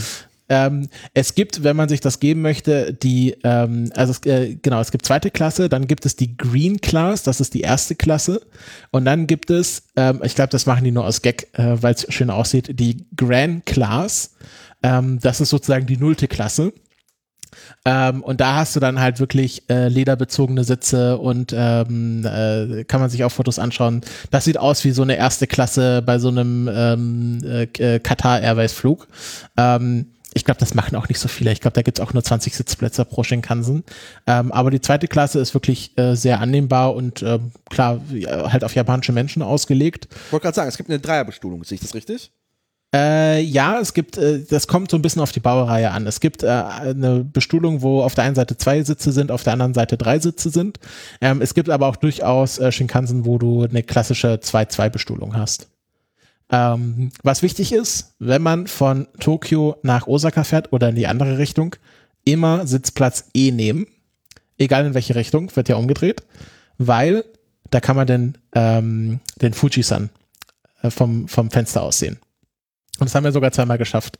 Und das ist, deswegen sind auch die E-Sitze immer die, die ersten reserviert sind, ähm, weil, äh, genau, das einfach für Touristen der Mhm. beste Sitzplatz ist, um einen geilen Blick auf den äh, Fujisan zu haben. Und äh, das war wirklich auch sehr schön, weil das ist einfach ein Berg, das ist ja ein Vulkan. Also da dr drumherum ist kein Gebirge, der ragt einfach für sich stehend äh, sehr hoch auf. Spannend. Ähm, letzte wichtigste Frage. Ähm, was ist mit dem Bordrestaurant, mit dem Bordbistro? Gibt es sowas? Oder ist man einfach Selbstversorger? es fährt ein Wagen durch, ähm, wo du dir so Kaffee und Getränke und Snacks kaufen kannst. Ich hatte ja meine Ekiben dabei, deswegen äh, war der Bedarf nicht da und ich glaube, das ist auch so der Standard. Du kaufst dir am Bahnhof etwas zu essen und nimmst es dann in den Zug mit. Ähm, und deswegen glaube ich, Bordbistro, ich kann, das will ich nicht sagen, ob's, kann ich nicht sagen, ob es eins gibt oder nicht. Ich habe mal gesehen, dass so ein Wagen durchgefahren ist, aber ich habe da nichts gekauft. Ja, äh, total spannend. Also es ist äh, einerseits, es ist einfach Zugfahren, gleichzeitig gibt es so ein bisschen ein paar Besonderheiten, die das speziell machen. So mein, mein Ja, Eindruck. und du spürst auch dann irgendwann, okay, jetzt ist er so bei 300 km/h angekommen Ja. und das hält er dann auch eine Weile. Ähm, und äh, ja, man rauscht dann durch die japanische Landschaft relativ angenehm. Das ist jetzt nicht, ähm, das hatte ich mir, glaube ich, vorher so ein bisschen falsch ge- vorgestellt. Das ist jetzt kein Maglev-Zug. Also der schwebt nicht. Der, man merkt schon, dass man auf Schienen unterwegs ist. Ähm, aber es ist durchaus sehr angenehm, einfach mit sehr hoher Geschwindigkeit äh, durch die japanische Landschaft zu rauschen. Cornelis, womit warst du unterwegs? Du bist ja ein paar Jahre vorher. Was ist dann deine ähnliche Erfahrung? Genau, das war ähnlich. Wir sind ja auch gefahren von, ähm, was war das denn, von, von Kyoto, glaube ich, bis nach Hiroshima, dann nach Osaka und nach Tokio zurück. Von Tokio war es tatsächlich Auto, da kann ich leider was zu sagen. Und es waren auch Shinkansen. Jetzt habe ich die Baureihe nicht genau im Kopf. Ich glaube, es war auch ein N700 dabei. Ich meine, wir sind auch in dem schnellsten einmal gefahren und dem etwas langsameren auch. Und ich kann es genauso bestätigen. Sehr aufgeräumt, sehr angenehm, fast ein bisschen unspektakulär, aber auf positive Art und Weise, würde ich sagen. Also da kann ich gar nicht viel hinzufügen. Es vergeht dann auch relativ flott und man kommt super gut von A nach B und das eben auch günstig. Günstiger als mit dem Auto. Eine Sache will ich noch sagen. Shinkansen sind fühlen sich sehr geräumig an, weil die im Querschnitt, wenn man jetzt quasi nicht von vorne quasi sich die, den Triebwagen anschaut, der natürlich sehr aerodynamisch ist, aber wenn man mal so einen Querschnitt macht, ist das fast ein Quadrat. Ähm, das, äh, also sieht man auch, also gerade diese N700 Baureihe, ähm, ja. die hat einen sehr dicken Schädel, wenn man sie so von vorne sieht, so fängt ganz schmal an und es wird dann einfach ein sehr eckiger Klotz hinten raus. Ähm, und das macht es halt innen sehr geräumig, weil es quasi nicht wie beim ICE sehr schnell quasi die, die gebogenen äh, Decken auf dich zukommen, sondern du kannst quasi an jeder Stelle mehr oder weniger angenehm stehen. Ich weiß gar nicht genau, die Spurweite, ist die etwas breiter als bei uns oder ist die? die nee, die, äh, die Shinkansen-Spurweite ist, soweit ich das weiß, ich habe es jetzt nicht genau nachgeprüft, ich glaube, die Spurweite, die wir in Deutschland auch haben, nur alle anderen Züge haben eine schmalere Spurweite. Äh, genau, also es ist die Regelspur schon. Ähm, ich glaube, der Unterschied wird wahrscheinlich nur das Lichtraumprofil sein. Das ist so ein bisschen, mhm. äh, das ist einfach, glaube ich, einfach mehr Platz. Wenn, die, die Shinkansen, also die Strecken sind ja für den Shinkansen, für den Zug gebaut. Ähm, das ist ja quasi in einer Einheit. Die, in Japan gibt es ja auch keine, keine Mischverkehre, soweit ich es richtig verstanden habe. Da fährt schon jeder sein Ding auf seinem, auf seinem Zug. Das hat auch zur Bedeutung, dass es gibt da dann halt den einen Shinkansen-Bahnsteig und da fahren die immer die Shinkansen ab. Du, es gibt nicht nur den einen Shinkansen-Bahnsteig, es gibt den einen Shinkansen-Bahnhof. Ja, oder Shinkansen-Bahnhof, ähm, genau. Das wäre das, äh, deswegen entsprechend äh, ist es, glaube ich, das ist es ein, äh, wirkt es auf mich wie ein größeres Lichtraumprofil. Mein Eindruck ist ein bisschen von den Fotos, ist, dass die Decke niedriger ist als so im ICE? Nee, die Decke ist, ist äh, genauso hoch wie beim ICE. Das sieht halt so, nur, so, glaube ich, nur so aus. Die ist halt an jeder Stelle so hoch wie beim okay. äh, ICE in der Mitte. Ja. Das meinte ich halt vorher mit kastenartiges ja. Profil. Man kann auch dazu sagen, die Strecken sind exklusiv und komplett aufgeständert. Ne? Das hat man von vornherein schon so gebaut, um auch wirklich überall gut durchzukommen und sehr gerade, sehr klare Verbindungen zu haben und in Städten keine Probleme zu haben. Es gibt einfach nur einfach diese. Und komplett eingezäunt. Komplett eingezäunt auch noch. Also es ist wirklich sehr, sehr konsequent. Da kann man sich eine Scheibe abschneiden. Eine exklusive Verbindung, auch teilweise eben nicht so weit laufende Züge, nur ganz selten.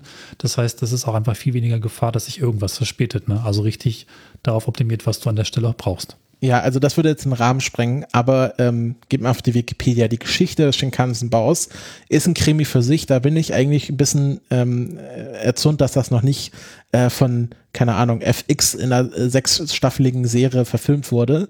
Ähm, es gibt nämlich so einen Kopf dahinter, den äh, Sogo Shinji, der als Vater des Shinkansens bezeichnet, bezeichnet wird, der im Grunde, also die die Planung des Shinkansen fing vor dem Zweiten Weltkrieg an ähm, und zieht sich halt über Jahrzehnte hinweg. Und es gibt halt ein paar Leute, die extrem hart dafür gekämpft haben, ein paar sehr kluge politische Schachzüge gemacht haben. Äh, dann in den 70er Jahren wäre das, wäre der Shinkansen fast gescheitert, wegen einfach ähm, äh, mangelndem, äh, mangelndem Fahrgastaufkommen. Da fing das, äh, dann äh, hat man quasi eine Not-OP gemacht und äh, JR in diese Region zerschlagen, dann ging das jetzt wieder besser und jetzt äh, hat sich das wieder besser entwickelt. Aber die Geschichte des Shinkansen ist wirklich ein sehr schöner Krimi, was so politische Schachzüge angeht, was Planung angeht, was Ingenieurstum angeht. Ähm, also kann man sich sehr gut nachlesen. Ich bin eh ein großer Freund von äh, Wikipedia-Artikel lesen. Ist vielleicht meine Eigenheit, aber das hat mir sehr viel Spaß gemacht, den äh, dort zu lesen. Du hattest noch ganz kurz das Thema Bahnhöfe gestrichen. Ja. Da würde ich jetzt gerne auch nochmal zukommen. Also, wenn ich mir auf der Karte angucke, sieht Tokyo Station ja aus, wo ich eigentlich nicht hin möchte. Also, es ist ja Tokyo, alle Bahnhöfe ja. Alle Bahnhöfe sind wie die TARDIS, von innen größer als von außen hm. und äh, tendenziell auch unendlich groß. Ähm, weil man darf, man muss sich immer denken, ein Bahnhof in, in Japan geht drei Stockwerke nach unten, drei, äh, zehn Stockwerke nach oben und ist dann nochmal einen Kilometer in jede Länge lang, also die großen Bahnhöfe. Ähm, und es sind, äh, also zwischen dir und dem Bahnsteig stehen mindestens drei Einkaufsstraßen. Ähm, und dann, also das ist ein Erlebnis für sich. Ich wollte, also wo ich kurz an mir gezweifelt habe, war, Es gibt in Japan, das ist ein bisschen skurril, eine Kette, äh, die belgische Waffeln verkauft, die heißt Mannequin. Also wie Mannequin Piss.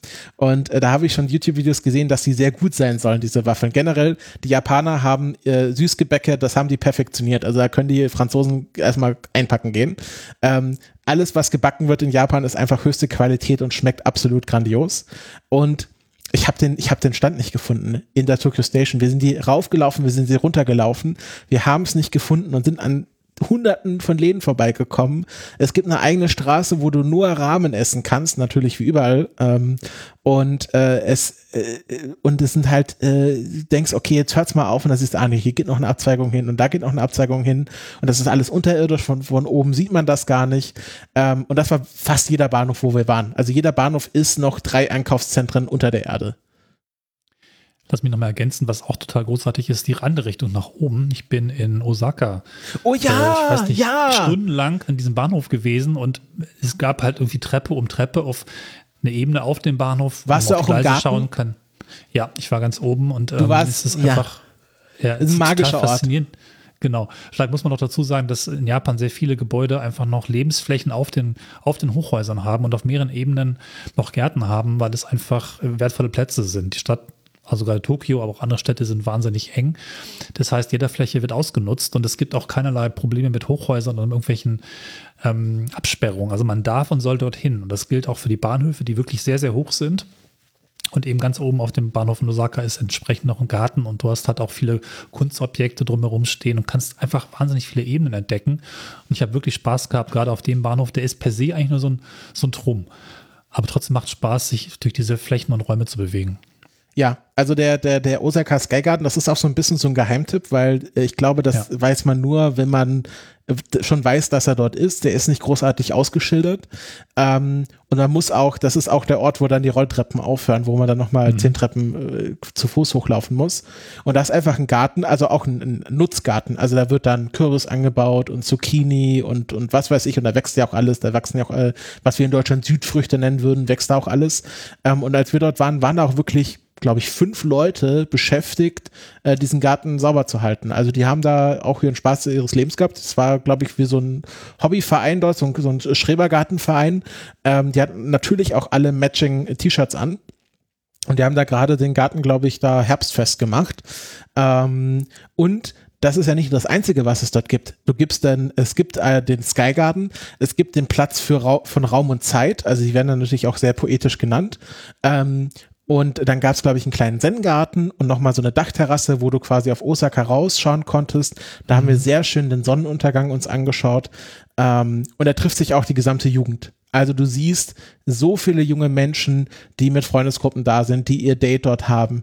Das passiert alles in den Bahnhöfen dort drin. Also nicht so wie Frankfurter Bahnhof, wo sich die Jugend trifft, um ähm, äh, äh, Substanzen zu konsumieren. Auch Erlebnisse zu haben, auch Erlebnisse zu haben. Das ist auch Erlebnisse zu haben, aber es ist halt halt wirklich ähm, wie als würde man in, in, in einen Park gehen, ist das dort. Also es ist auch entsprechend hergerichtet. Es gibt so künstliche Liegewiesen, ähm, es gibt überall Bänke oder Liegebänke, wo man sich auch so hinfläzen kann. Also das ist auch so gewollt, dass dort einfach sehr, sehr viele Menschen abhängen, die jetzt auch nicht unbedingt mit dem Zug verreisen wollen. Aber wie, wie ist denn dann das, das, das äh, Wegeleitsystem? Also findet man sich in solchen Bahnhöfen zurecht, wenn du sagst, du hast den Waffelladen nicht gefunden? Hast du den Waffelladen am Ende aber gefunden oder war es nur, hat es ewig ja, in einem anderen, in einem anderen Bahnhof. Also ähm, okay. Tokyo Station ist ein bisschen äh, schwierig, weil ähm, das nicht so übersichtlich ist. Ähm, Kyoto Station hingegen ist ein kleines Kunstwerk, äh, auch sehr kontrovers diskutiert. Es ist ein sehr moderner Bahnhof, der so ja, die Form einer Welle nachmodellieren soll, glaube ich. Ähm, also eine riesige innere offene Fläche, wo du einfach sehen kannst, zehn Rolltreppen, die hochgehen auf so verschiedene Ebenen, Emporen. Und du kannst quasi diese gesamten Rolltreppen auf einmal dann auch von der anderen Seite dir anschauen. Das sieht sehr mystisch aus. Ähm, äh, du, Cornelis, was, wolltest was zum Bahnhof sagen? Nee, ich kann es nur bestätigen, dass der auch in sich nochmal ein Kunstwerk ist. Ich, ähm, hab, hast du auch diesen, diesen Gang gefunden zwischen den beiden Ebenen oben, wo man quasi schwebend Ja, ja, der, der Skywalk. Ja. ja. ja, genau. Ja, es ist wirklich toll zum Entdecken, diese Orte und diese Bahnhöfe. Ne? Also ja, von außen nichts Besonderes auf den ersten, naja, Kyoto vielleicht schon, aber in die Innenräume und die Dachflächen sind einfach das, was, was, was total ab, abgeht. Genau, also der, der Kyoto Station und daneben ist noch der Kyoto Tower. Das ist so ein quasi so ein UFO auf, auf dem Stiel, ähm, sehr kontrovers diskutiert und sagt, man kann doch nicht in die historische Hauptstadt ähm, so ein modernes Bauwerk reinbauen. Also stellt euch vor, äh, der Berliner Hauptbahnhof würde in Potsdam stehen. So in etwa ist da die Verhältnisse. Ähm, und äh, das ist, äh, das fand ich, also ich fand Kyoto Station war baulich, architektonisch sehr beeindruckend. Osaka Station einfach von dem, was man dort machen konnte. Ähm, Hiroshima Station war, glaube ich, einfach normal. Also ich war, war nur in Shin Hiroshima, äh, das, das, das geht dann wieder. Ähm, was aber an jedem JR-Bahnhof Pflicht ist, und da haben wir noch gar nicht drüber geredet, Ekistampu. Äh, Cornelis, hast du das gemacht? Ekistampu? Nee. Schade. Ähm, Ja, nee. Ich habe das äh, rituell gemacht. Also, Japan ist das Land der Stempel. Ja, Stempel. Also, vielleicht müsste man irgendwann nochmal erklären, ich glaube, es ist in, unserem äh, Schwester-Podcast Anycast mal erzählt, dass ähm, man in Japan ja nicht unterschreibt, sondern man hat so einen persönlichen Stempel. Den Und- Hanko, genau. Den Hanko. Und in Wahrheit hat man aber drei Stück. Einen, den man halt irgendwo bei der Bank im Safe hat, mit dem man quasi seine Heiratsurkunde, seine, äh, die Geburtsurkunden seiner Kinder und den Kaufvertrag seines Hauses stempelt. So die drei Fälle. Dann hat man so einen, ja, so einen fancyen, aber den hat man auch zu Hause. Und dann hat man seinen, seinen, seinen, seinen Plastikstempel, den man in der Tasche hat. Und Ja, jedes Zeichen ist halt registriert beim Staat. Es ist ein, ein faszinierendes Kuriosum. Ähm, ja, stempeln, ja, bitte. Ja, äh, das ist auch, kann auch ein Problem sein, weil du kannst theoretisch äh, so zu sozusagen deine Unterschrift verlieren. Ähm, also ich habe das in einem YouTube-Video gesehen, wo jemand frisch nach Japan gekommen ist, also ein Europäer, und der hat sich dann so mehr aus Spaß mal so ein Hanko machen lassen. Ähm, und dann hat er damit, glaube ich, bei der Bank sein Konto eröffnet. Und dann Jahre später wollte er was anderes bei der Bank machen und dann meinten die aber, Moment mal, ihre Stempel stimmen ja gar nicht mehr. Und er so, ja, ich hatte den einen verloren, ich habe mir einen neuen machen lassen. Und meinen sie, oh, das ist jetzt ein Problem. Da musste quasi dieser Stempel erstmal irgendwie neu registriert werden und Japaner sind ja sehr hilfsbereit. Das ist ja nicht so, als würden die dir dann, würden dich dann im Regen stehen lassen, so nach dem Motto Bürgeramt, ja, da müssen sie einen neuen Termin machen. Ähm, aber, äh, also wie das im YouTube-Video dargestellt wurde, du kannst theoretisch in Japan einfach deine Unterschrift verlieren und dann bist du erstmal aufgeschmissen. Deswegen liegt auch Bürokratie liegt auch, bisschen, ja. Bürokratie, also wirklich auch, äh, alles wird gefaxt, noch schlimmer als in Deutschland. Äh, Habe ich gehört. Ich musste natürlich nichts faxen. Ähm, aber Stempel sind auch einfach ein beliebtes Tourismus. Ähm, Objekt. Ähm, und es gibt äh, die, äh, dann nochmal spezifisch die Eki-Stampus. Das hat angefangen, äh, frag mich nicht wo, in irgendeinem Bahnhof hatte mal irgendjemand eine Idee, äh, was ist, wenn wir hier Stempel aufstellen, weil dann ist das ja so eine Art Sammelfaktor und dann kommen mehr Touristen zu uns. Also es war von Anfang an ein Mittel, um Touristen ähm, dazu zu bringen, mehr Bahnhöfe zu besuchen und natürlich dann dadurch auch mehr rumzureisen. Und ähm, mittlerweile hat, äh, da muss man drauf achten, wenn man in Japan ist, jede JR-Station, die haben diese Eki Stampus, da gibt's mittlerweile auch eine App. In Tokio war das so, dass diese Eki Stampus Stations dann auch immer so ein NFC-Tag haben und dann konntest du nochmal quasi den Stempel digital in so einer App sammeln, was ich ganz lustig fand, falls mal irgendwie das Buch verlierst oder so, weißt du noch, äh, wo du überall gewesen bist. Ähm, und äh, es gibt auch immer Special Events, also zu so saisonalen Feiertagen gibt's dann auch immer noch spezielle Stempel. Im Sommer, das ist äh, sehr beliebt, gibt es in Tokio auch immer die Pokémon-Stempel Rally. Und während der Zeit machen diese ganzen Gates, wo du dich einscannst, äh, machen nicht Piep Piep, sondern äh, Pika Pika, wie Pikachu. Ähm, weil Pokémon ist ja in Japan, ist ja quasi Kulturgut, äh, gehört ja, gehört ja zur, noch nicht mal Populärkultur, sondern einfach zur Kultur. Ähm, und jeder Stempel hat auch sein eigenes Design dann. Also ich habe in meinem Notizbuch ein paar gesammelt. Ähm, ich kann die auch gerne fotografieren, dann könnte die vielleicht ein paar davon Ja. in der Auswahl in die Shownotes packen. Äh, zum Beispiel, was ich sehr schön fand, äh, Ueno Station ist ja der andere große Bahnhof in äh, Tokio, der am Ueno Park ist, was, ich würde sagen, ist vergleichbar mit dem Central Park. Das ist einfach der Central Park von äh, Tokio. Da ist auch der Zoo drin und deswegen hat der Ueno Station ähm, Stempel auch einen kleinen Panda drauf, weil natürlich in diesem japanischen Zoo Pandas sind. Und ähm, zum Beispiel in Shinjuku, ähm, ich weiß jetzt nicht genau warum, aber es sind halt natürlich Hochhäuser drauf ähm, und äh, kleine Chilischoten. Ähm, genau, also ich pack mal ein paar in die Shownotes, die sind alle sehr lustig. Ähm, die zu finden ist gar nicht so einfach. Weil es gibt natürlich einen Ort in diesem riesigen Bahnhof, wo die Station ist mit den Stempeln. In der Regel dort, wo die Ticketschalter sind. Also wenn irgendwo so ein JR-Ticket-Office ist, in der Nähe ist meistens dann auch der Stempel. Aber auch nicht immer. Und das war dann irgendwann so wie Geocaching für mich herauszufinden, wo ist dieser Stempel. Und Becky hat da dankenswerterweise auch mitgemacht. Die meinte immer, hast du eigentlich schon von diesem, von dieser Station den Stempel? Ich so, nee. Okay, dann warte ich jetzt hier mit dem Gepäck und du begibst dich auf die Suche. Und dann äh, war das zum Beispiel in äh, Kyoto so, da habe ich den nicht gefunden. Und dann bin ich mal in die Touristinformation gegangen, habe gesagt, die werden ja wohl wissen, wo dieser Stempel ist. Ähm, die Frau wusste es, aber sie hat mir auch einen anderen Stempel aufgezwungen, weil natürlich hat auch jede Touristinformation ihren eigenen Stempel. Ähm, und also es, war jetzt nicht mehr nur so, dass die äh, Stations ihre Stempel haben, sondern im Grunde überall, wo Touristen sind, kannst du auch einen Stempel bekommen. Ähm, deswegen bin ich auch mit äh, dann hin und wieder auch in die Touristinformation gegangen und gefragt, ob sie Stempel haben.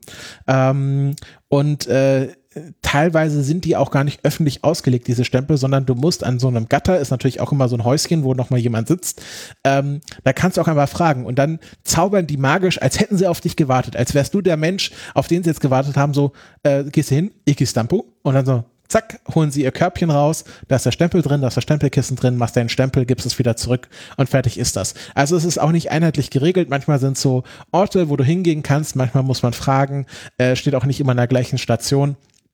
Ähm, aber es ist auf jeden Fall eine sehr lustige Beschäftigung.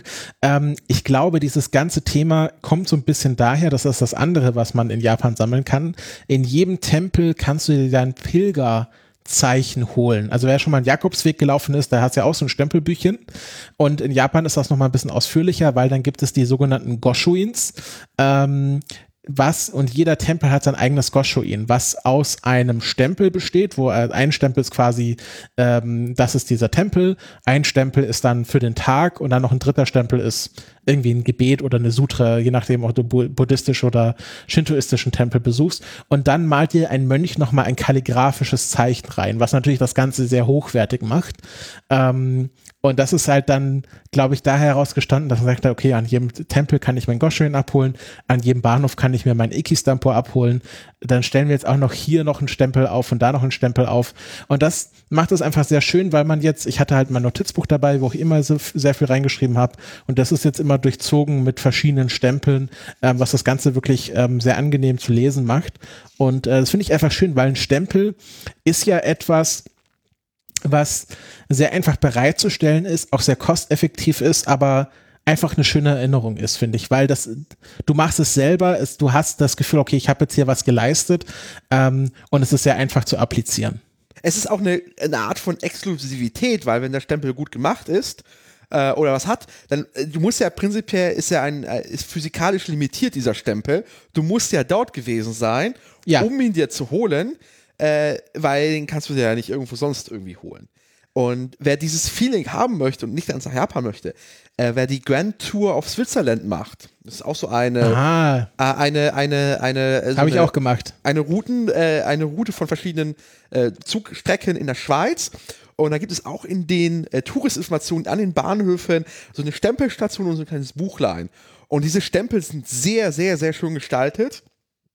Und äh, wir haben extra tatsächlich, als ich diese Grand Tour gemacht habe, auch an Bahnhöfen nur deshalb äh, längere Pause gemacht, um die Zeit zu haben, uns um den Stempel zu holen. Äh, und waren dann immer besonders äh, enttäuscht, wenn das Stempelkissen leicht schwach war und der Stempel sehr ausgebleicht war. Das war dann sehr traurig, fand ich.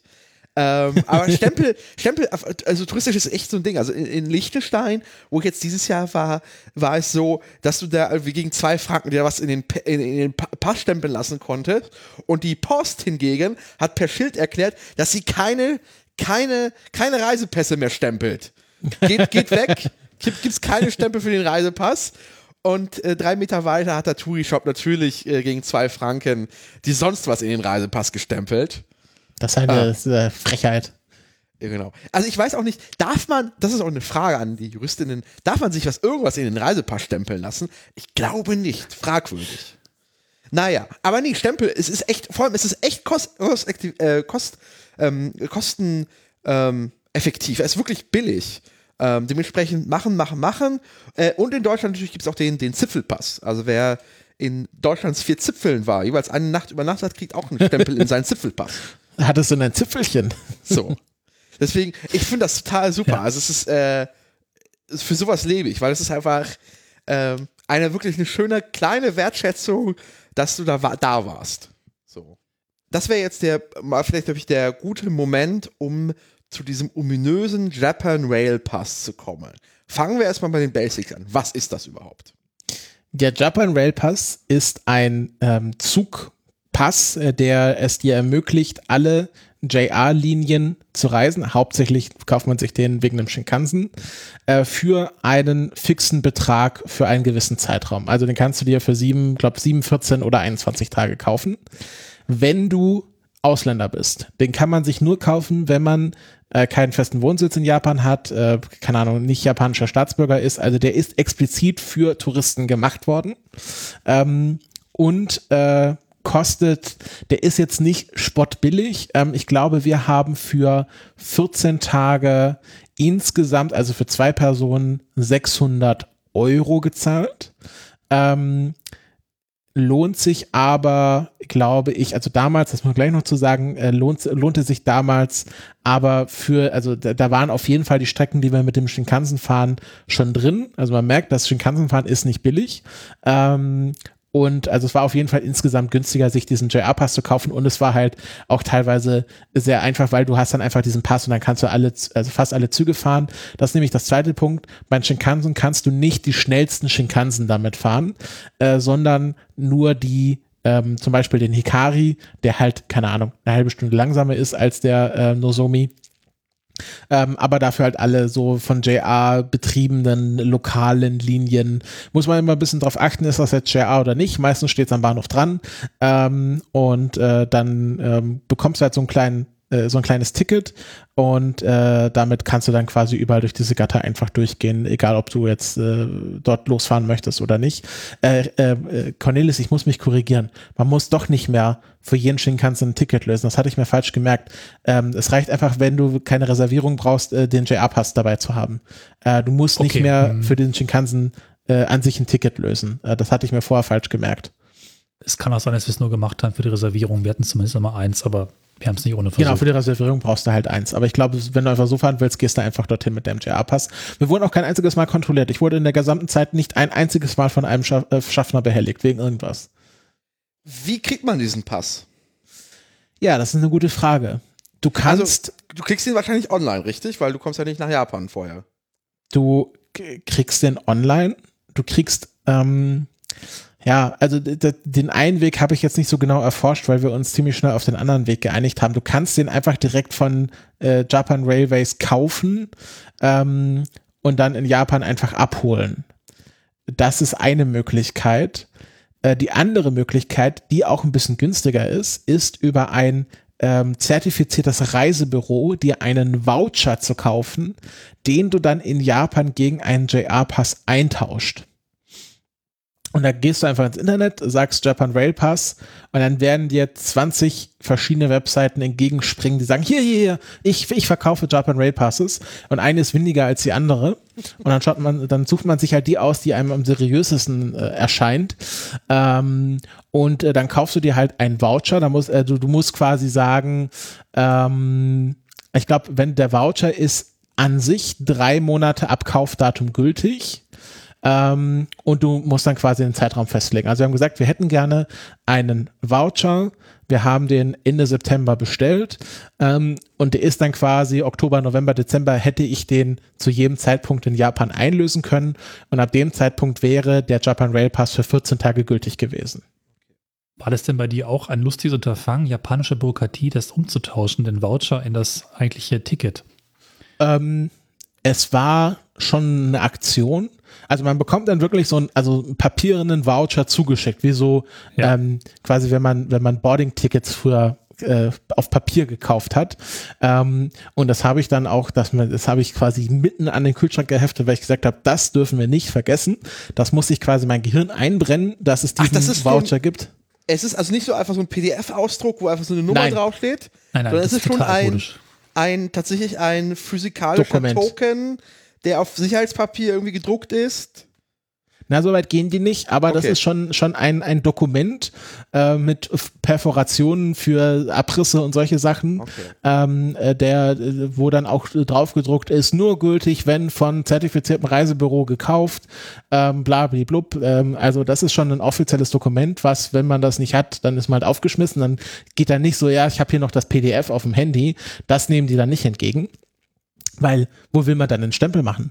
ähm, und äh, dann gehst du nämlich in Japan an, ähm, kannst es im Grunde an jeder JR-Station eintauschen. Natürlich am Haneda Airport, an dem, an der JR-Station ist das so groß ausgeschildert. Hier JR-Pass eintauschen, bitte gehen Sie in diese Richtung. Und Zweifelsfall steht da auch noch jemand, der dir sagt, in welche Richtung du zu gehen hast.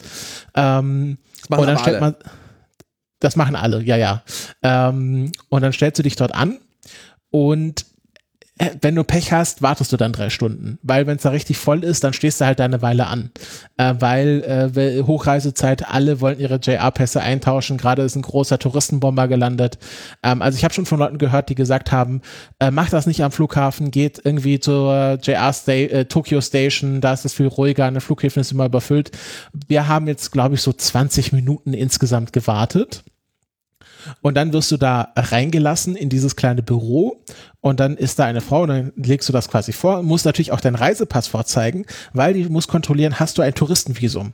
Weil nur wenn du das Touristenvisum hast, äh, tauscht die dir den JR-Pass ein. Ähm, und äh, dann haben, weil wir hatten nämlich noch eine Besonderheit, dass wir den nicht sofort aktivieren wollten, weil wir erst in Tokio waren. Und da brauchten wir den nicht unbedingt, sondern erst vier Tage später. Und sie hat dreimal nachgefragt, wollen Sie wirklich diesen Pass erst in vier Tagen aktivieren? Das kann nicht mehr geändert werden. Sind Sie sich sicher? Und natürlich, wie alles in Japan, sie hat ein laminiertes Schild hervorgeholt, wo alles nochmal auf äh, tausend Sprachen erklärt war. Das laminierte Schild ist in Japan die Allzweckwaffe.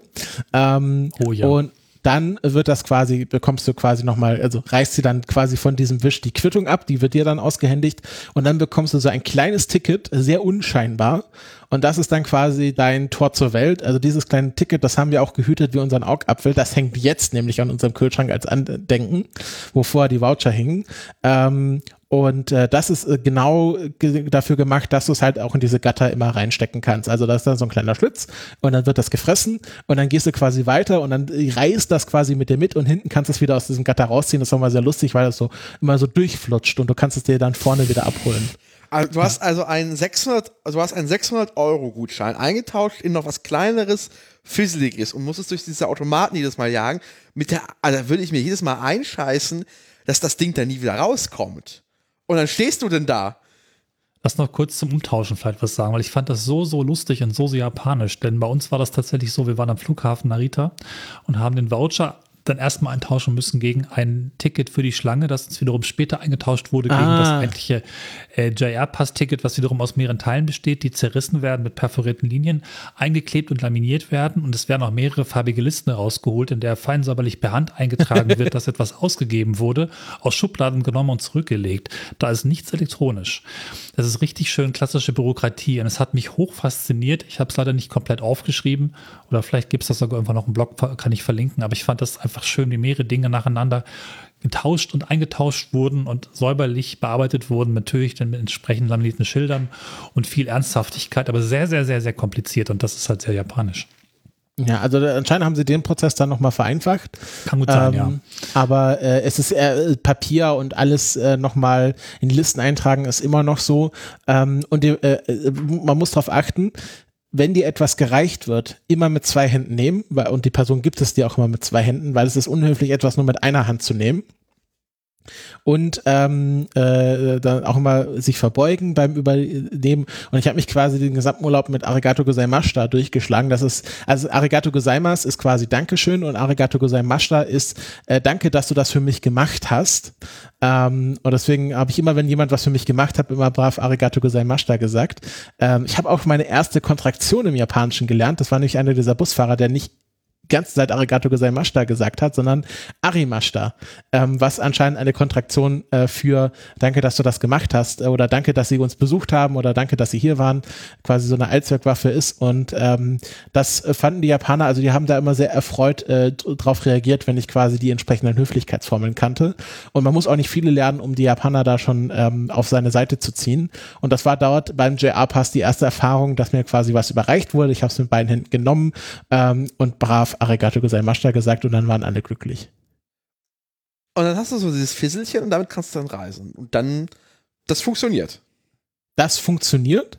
Ähm, es hat aber auch mich nie jemand danach gefragt. Also ich weiß jetzt auch gar nicht, ob ich es richtig gemacht habe, weil es hat nie jemand kontrolliert. Ähm, was du aber vorher gesagt hast von, dann stehe ich da, wenn die, die Maschine nicht funktioniert. Das ist mir nämlich einmal passiert.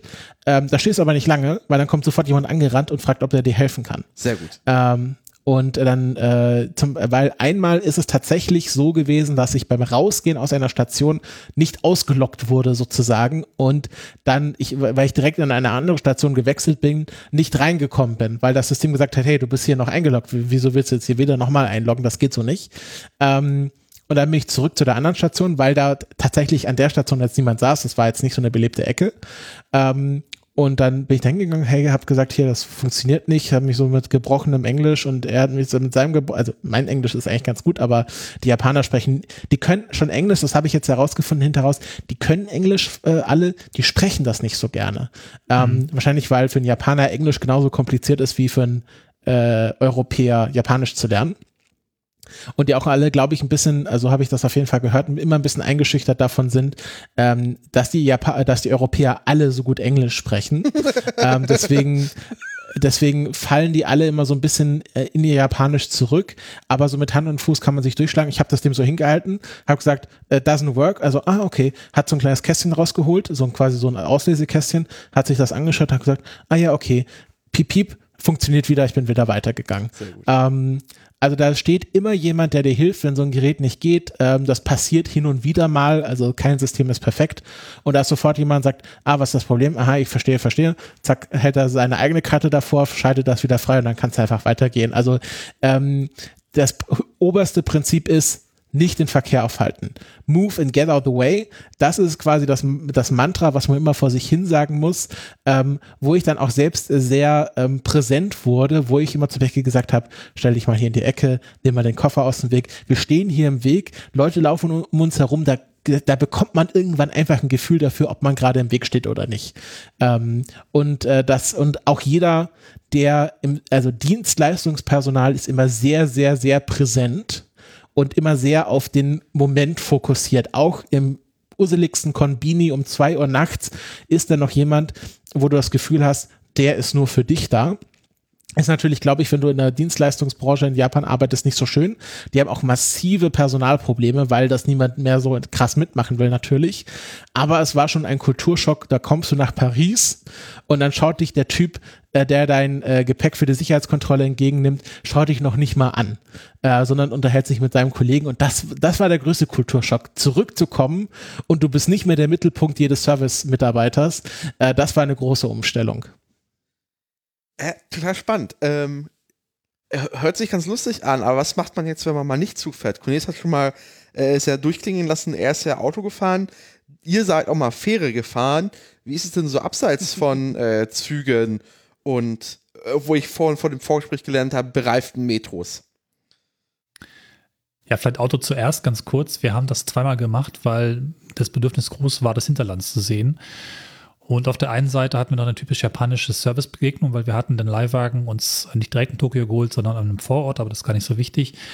Und das Ganze sollte auch eine Einwegmiete werden, die aus irgendwelchen Gründen nicht vernünftig vorberechnet wurde. Und ihnen wurde dann klar, dass die Gebühr für die Einwegmiete, glaube ich, 400 Euro betragen sollte. Also viel mehr, als die eigentliche Buchung gekostet hätte. Das war ihnen so unangenehm, dass sie halt mehrfach ins Hinterzimmer verschwunden sind, mit irgendwelchen Vorgesetzten sprechen mussten und nicht so richtig klar machen konnten, was da eigentlich los war. Auch sprachlich ein Problem, aber es war auch wirklich eine große ja, ich weiß nicht, was das richtige Wort ist, eine Schmach und sagen zu müssen, dass da jetzt extra Kosten kommen. Die wurden später alle noch vom, vom entsprechenden Vermittler wieder ersetzt. Das war alles gar nicht schlimm, aber ich fand das sehr interessant, diese, diese Begegnung, die auch wirklich lange gedauert hat, bis klar war, ja, ja, wir bezahlen das schon, wir möchten jetzt auch einfach fahren. Ähm, das war das äh, Übergeben des Autos. Ansonsten natürlich Autos wahnsinnig klein. Alles ist kleiner, nicht nur die Klos und die ähm, Sitze. Auch die Autos sind wirklich sehr, sehr süß und klein, auch sehr spritsparend. Wir hatten einmal einen Hybridwagen und vor allen Dingen ist das Autofahren extrem langsam. Ich glaube, innerorts hat man 40 km/h, außerorts 70 oder 80, in Autobahnen 90 km/h. Also alles ist wirklich, wirklich langsam. Und da merkt man auch, dass wirklich ein Zugfahren im Vergleich viel, viel, viel attraktiver ist und einfach viel schnelleres Vorankommen ermöglicht und eben teilweise auch dann zumindest nicht viel teurer. Also wir hatten allein für die Brückenmaut, um auf eine Insel zu kommen, die Insel, ähm, also eine große, eine der größeren Inseln äh, vor ähm, Osaka, glaube ich, da hat die Brückenüberquerung 50 Euro gekostet in eine Richtung. Also Autofahren ist nicht günstig und es ist sehr langsam und auch eigentlich nur attraktiv, wenn man das möchte, um an Orte zu kommen, die eben kein Zug erreicht. Vielleicht das einfach in aller Kürze. Fand es ganz schön, mal das miteinander vergleichen zu können, aber äh, die Riesenfreude ist es nicht. Linksverkehr natürlich, das kriegt man noch schnell rein. Aber ansonsten eben wirklich, wirklich gemütlich das langsamste Land der Welt fürs Autofahren. Okay. Ähm, was ist mit der Fähre? Christopher? Ja, wir sind einmal äh, die JR-Fähre gefahren. Wir oh. waren in Hiroshima und äh, vor Hiroshima gibt es, äh, oh Wunder, eine Insel. Ähm, Miyajima. Das kennt man vielleicht, wenn man Windows benutzt, weil einer der Standard-Windows-Hintergründe ist dieses große Tori-Gate, was dort im Wasser steht. Und da steht dort im Wasser auch, ähm, weil die die Insel so schön und dann dementsprechend heilig fanden, dass sie nichts auf die Insel bauen wollten. Deswegen ist der Tempel, der zu diesem Torigate gehört und das Torigate ins Wasser reingebaut worden, äh, damit man dort die Natur nicht zerstört. Äh, mittlerweile haben sie überall eine Seilbahn hingebaut und so wichtig ist es denen dann auch nicht mehr. ähm, aber da kann man äh, mit einer Fähre hinfahren und die wird von JR betrieben und dann haben wir uns gesagt, JR, da können wir doch bestimmt unseren JR-Pass benutzen und es stimmt, man kann auch mit der Fähre äh, den JR-Pass benutzen nutzen. Aber das ist jetzt relativ neu. Ich glaube, das haben die erst im Oktober 2023 eingeführt. Du musst eine Inselkurtaxe von 100 Yen bezahlen. Ähm, also 63 Cent. Und da habe ich einen großen Fauxpas mir geleistet, den mir Rebecca noch bis heute vorhält. Ähm, denn es gibt zwei Fährlinien. Es gibt einmal die JR-Fährlinie und dann nochmal eine andere Betreibergesellschaft. Die fahren vom gleichen Terminal los, die fahren parallel zu der Insel, sind aber zwei unterschiedliche Firmen, die diese Fähren betreiben. Und ähm, dann musste man halt an einen Ticketautomaten gehen, um diese Kurtaxe zu bezahlen. Also natürlich, du gehst dorthin, wirst 100 Yen ein und bekommst einen Zettel, machst einen Schritt nach rechts, zeigst dem Wärter, dem, dem Typ deinen Zettel und der winkt dich dann durch. Weil ähm, das ist auch ganz oft so, äh, selbst im Kombini, du, du zahlst an einem Automaten, auch wenn direkt jemand neben dir steht. Also die haben da ganz viel von diesen ähm, Geldbezahlen Sachen aus dem Servicebereich raus automatisiert ähm, mhm. und, und quasi einem Automaten gegeben. Und da habe ich gedacht, naja, Kurtaxe bei der einen Gesellschaft, bei der anderen Gesellschaft, es geht ja um die Kurtaxe für die Insel, es geht ja nicht um ein Ticket für die Fähre. Ähm, aber ich vermute mal, dass diese äh, Firmen dann diese Kurtaxe gesammelt an die Insel irgendwie zahlen und natürlich dann genau abrechnen müssen, wie viel sie da für, zu bezahlen haben. Und deswegen habe ich an der falschen Gesellschaft meine Kurtaxe uh. bezahlt das, darauf wurde ich dann freundlich, aber bestimmt von einem dieser ähm, Kontrolleure hingewiesen, der aber dann auch gleich die Lösung parat hatte. Ich habe gedacht, na gut, dann zahle ich halt nochmal 100 Yen, sind es 63 Cent. Ich habe 3000 Euro gezahlt, um hierher zu kommen, das ist jetzt nicht mal das große Problem. Ähm, der meinte aber, nee, nee, nee, nee, Moment. Du nimmst deinen Zettel, gehst an einen anderen quasi bemannten, besetzten Ticketschalter und und sagst, sprich mir nach, folgende Worte, dann hat er mir erklärt, was ich möchte gerne dieses Ticket zurückgeben auf Japanisch heißt. Wir haben das dreimal geübt. Der hat sich wirklich Zeit genommen für mich. Ja. Ähm, dann bin ich hingegangen, habe mein Sprüchlein aufgesagt, das hingeschaltet, äh, hingehalten. Ähm, ich glaube, die Frau hat innerlich so ein bisschen mit den Augen gerollt, weil die natürlich das ganze Spiel mit beobachtet hat ähm, und hat mir dann meine 100 Yen zurückgegeben. Ich bin an den anderen Automaten gegangen, habe meine Kurtaxe bezahlt und habe ihm dann das richtige Ticket hingegeben. Ja. Wir haben uns, wir haben uns in der Zwischenzeit so angefreundet. Es war ein großes Hallo, als ich dann das richtige Ticket hatte. Ähm, aber das war mein Erlebnis an der Fähre. Das war oh. auch sehr japanisch, oder? Wieder sehr typisch. Ja, auf jeden Fall. Also wie ich schon sagte, ähm, du bist der Mittelpunkt jedes Service-Mitarbeiters. Ich glaube, ich hatte einen unfreundlichen Konbini-Angestellten, ähm, der so ein bisschen, äh, was heißt unfreundlich? Der war, sag ich mal, für einen Späti-Angestellten extrem freundlich. er war halt ein bisschen langsam. Ähm, das ist auch beim Kombini. Ähm, der Kombini ist ja das, was man sich in Deutschland wahrscheinlich unter einem klassischen Tante-Emma-Laden vorstellt. Ähm, du kannst dort nicht nur deine Lebensmittel einkaufen, sondern du zahlst dort deine Stromrechnung, du zahlst dort deine Wasserrechnung. Es gibt einen Bankautomaten und ganz wichtig, Mülleimer. Es gibt in Japan keine öffentlichen Mülleimer. Da dürft ihr euch bei der Augensekte bedanken, die da Masaringas reingeworfen hat. Ähm, und deswegen gibt es Mülleimer, aber in jedem Kombini. Und du kannst sicher sein, in jedem Kombini steht auch vorne am Eingang und da ist dann auch niemand so, das ist nicht unser Müll, das haben sie hier nicht gekauft gekauft, das würde dann jemand machen, kannst du da immer reingehen und dein Müll loswerden. Ähm, und deswegen, also ich finde Kombini ein wahnsinnig tolles Konstrukt, weil das ist so ein Ort, wo du im Grunde alles machen kannst. Da kannst du auch Briefmarken kaufen, ähm, da kannst du, wie gesagt, alle deine Haushaltsrechnungen bezahlen ähm, und natürlich alles Mögliche einkaufen, auch frisch gemachte Smoothies. Du kaufst dir einen Becher voller gefrorenen Früchte, bezahlst es an der Kasse, daneben ist ein Automat, da stellst du den Becher rein, da fährt ein Mixer runter, mixst dir das und dann hast du einen frischen Smoothie. Also das geht da mittlerweile auch. Okay, spannend. Ja, das war ja schon mal ein ziemlich, ziemlich großer Überblick. Haben wir irgendwas vergessen, was man noch so ähm, reinwerfen muss zum Thema Zugfahren in Japan? Eins vielleicht noch, das äh, könnte man hier verlinken. Wir haben das ganz ausführlich besprochen nach unserer Reise damals in schöne Ecken, die Jingles. Ah, in den ja. und Metrolinien in Tokio vor allen Dingen, die teilweise zusammen eine, eine Melodie ergeben. Auf jeden Fall sehr einzigartig sind, sehr japanisch sind und auch einfach und der alle der von der einem Komponisten. helfen. Genau, von einem Komponisten. Sehr typisch 90er Jahre Casio-Orgel-Sound, wohl nie verändert. Da kann man sich auch viele Videos so anschauen. Das ist dann nochmal so ein eigenes Rabbit Hole. Ich war sehr begeistert und verstehe seitdem, warum Sony-Geräte so bimmeln, wie sie bimmeln. Ja, also dieses äh, It Plays the Song of Its People, ähm, was ich ja hauptsächlich mal von diesen Samsung Waschmaschinen kenne, das ist halt einfach, weil äh, das in, in Japan und Korea ist ja sehr auch stark natürlich Kolonialisierung, schwierige Geschichte, aber von Japan beeinflusst worden, deswegen Samsung und so weiter und so fort. Ähm, auch äh, jeder Kon Konbini äh, quasi äh, je, je nachdem, welche Art von Kombini, 7-Eleven, Family Mart oder Lawson du betrittst, hat seinen eigenen Jingle, der quasi beim, beim Eingehen gespielt wird. Ähm, und die Ampeln haben ihre eigenen Oh, Töne, ja, ja, ja, die teilweise wie Vögel klingen. Also, ähm, das, das habe ich dann irgendwann richtig vermisst, weil ich glaube, in Hiroshima ist das dann nicht mehr so, aber in Tokio war das auf jeden Fall. Ähm, wenn du an, an einer Viererkreuzung stehst und da gibt es vier Pärchen von Ampeln, quasi für jede Straßenseite eins dann quasi vier Straßen, klingt jede Ampel anders, sodass du ganz genau weißt, auf welche Ampel du jetzt hören musst, damit du merkst, wann du rübergehen kannst. Nicht nur, wenn du sehbehindert bist, sondern man schaut ja vielleicht auch mal auf sein Handy. Und du kannst dich, du, und das klingt dann wie Vogelzwitschern oder die spielen halt eine passende Oktave, dass du mal weißt, welche Ampeln zusammengehören. Ähm, auch jeder Bus, wenn der Bus äh, quasi eine Station fährt, spielt er auch einen Jingle. Du kannst dich also quasi von der Straßenseite wegdrehen und da dein Ding machen und du hörst quasi, wenn hinter dir der Bus kommt, weil der auch einen schönen Jingle spielt, wenn er anfährt. Wir können dir die schöne Eckenfolge verlinken, unser Partner-Podcast. Da habe ich auch Audioaufnahmen mitgebracht von einigen der Jingles, auch die Ampeln und Bahnstationen sind dabei. Ja, eine, eine besondere Zugfahrt, die ich vielleicht noch erwähnen möchte, ähm, ähm, Kamakura, das ist sozusagen der Hafenort, der Strandort vor Tokio, wo dann auch die ganzen äh, Tokyota ähm, quasi hinfahren, wenn sie mal an den Strand möchten.